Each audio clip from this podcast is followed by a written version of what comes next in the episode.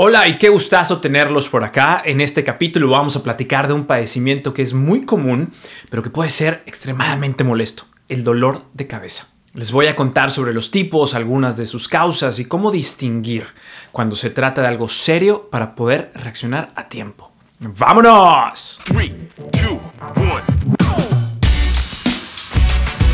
Dr. Mauricio Gonzalez is a Mexican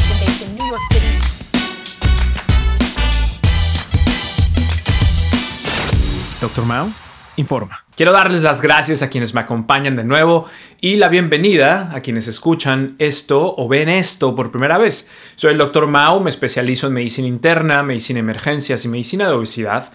Vivo y ejerzo la medicina en Nueva York. En mi práctica me concentro mucho en la parte del estilo de vida, o sea, en cultivar hábitos sostenibles que no sean un dolor de cabeza, que lleven a una vida más saludable. Amo la ciencia y desprecio el drama y la controversia. ¿Por qué? Porque siento que daña la salud física y mental de mis pacientes y mis seres queridos.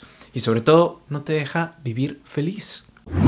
Vamos entrando al tema. Como dije al principio, los dolores de cabeza son de las afecciones más comunes. A grandes rasgos se pueden dividir en dos, primarios y secundarios. Los dolores de cabeza primarios ocurren cuando el dolor en tu cabeza no es provocado por algo con lo que tu cuerpo esté lidiando como enfermedades o alergias, sino que es la única afección. A menudo son causados por estrés, a veces por migrañas o por condiciones fisiológicas que todavía no comprendemos del todo. En el caso de las migrañas, el dolor puede ser tan intenso que incapacita a las personas para llevar a cabo su vida diaria. Se trata de un padecimiento crónico y de difícil tratamiento. Si estás entre las personas que no encuentran alivio en los medicamentos, te tengo buenas noticias.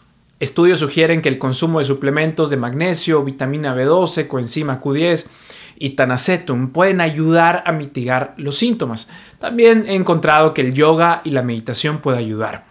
Estas son terapias adicionales que deben complementarse con los tratamientos médicos, pero pueden hacer una enorme diferencia. Discútelas con tu médico. Hay otra cosa que quisiera hablar relacionada con la migraña. Quizás hayas escuchado que existen migrañas con aura y sin aura. Entre quienes padecen de esta afección, una de cada tres personas presenta síntomas conocidos como auras, en las que ven puntos de luz, líneas en zigzag, luces brillantes o inclusive puntos ciegos. A veces puede venir acompañado de hormigueo en un lado de la cara o en un brazo, inclusive problemas para hablar. Aquí es donde hay que tener cuidado, porque un accidente cerebrovascular puede presentar los mismos síntomas que una migraña con aura. Si alguna vez lo sientes y no has tenido migrañas antes, consulta a tu médico o ve a la sala de emergencias lo más pronto posible. Otro tipo de dolor de cabeza con el que hay que tener cuidado es el conocido como tipo trueno. Se trata de dolores extremadamente fuertes que aparecen rápidamente y llegan a su intensidad máxima en menos de un minuto.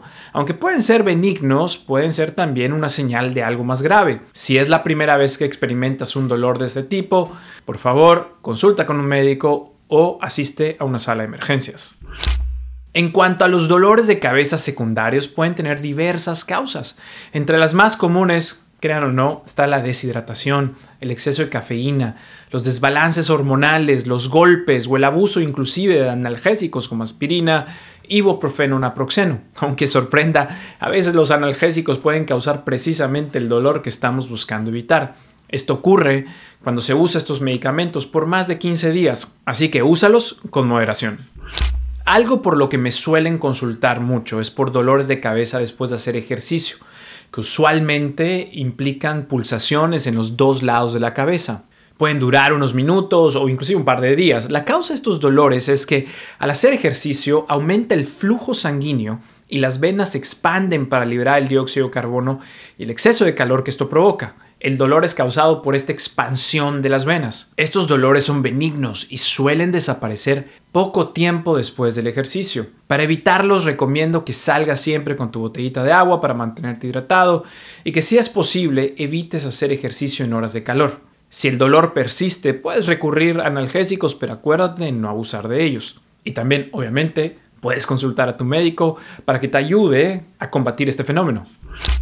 Como quizá hayas deducido de lo que he contado hasta ahora, la mayor parte de los dolores de cabeza no son preocupantes y desaparecen con el tiempo. Sin embargo, hay que poner mucha atención a ciertos síntomas. Es importante que si tu dolor de cabeza dura más de dos, dos días o si tienes dolores más de 15 días al mes, consultes con un médico. Y si además de dolor de cabeza sientes cambios en la visión, entumecimiento, hemorragia nasal, dolor en el pecho, dificultad para respirar, puede tratarse una urgencia médica, por lo que es importante que acudas a un hospital.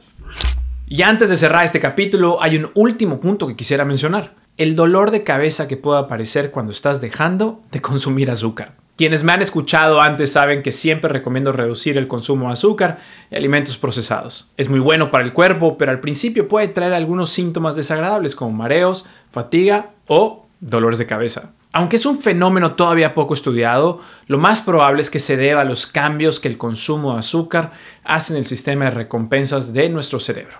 En otras palabras, es posible que el dolor de cabeza al dejar el azúcar sea un fenómeno parecido a un síndrome de abstinencia. Así que, no drama, se va a ir.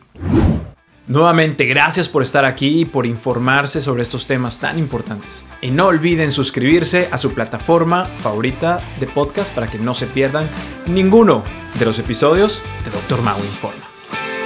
Dr. Mao Informa.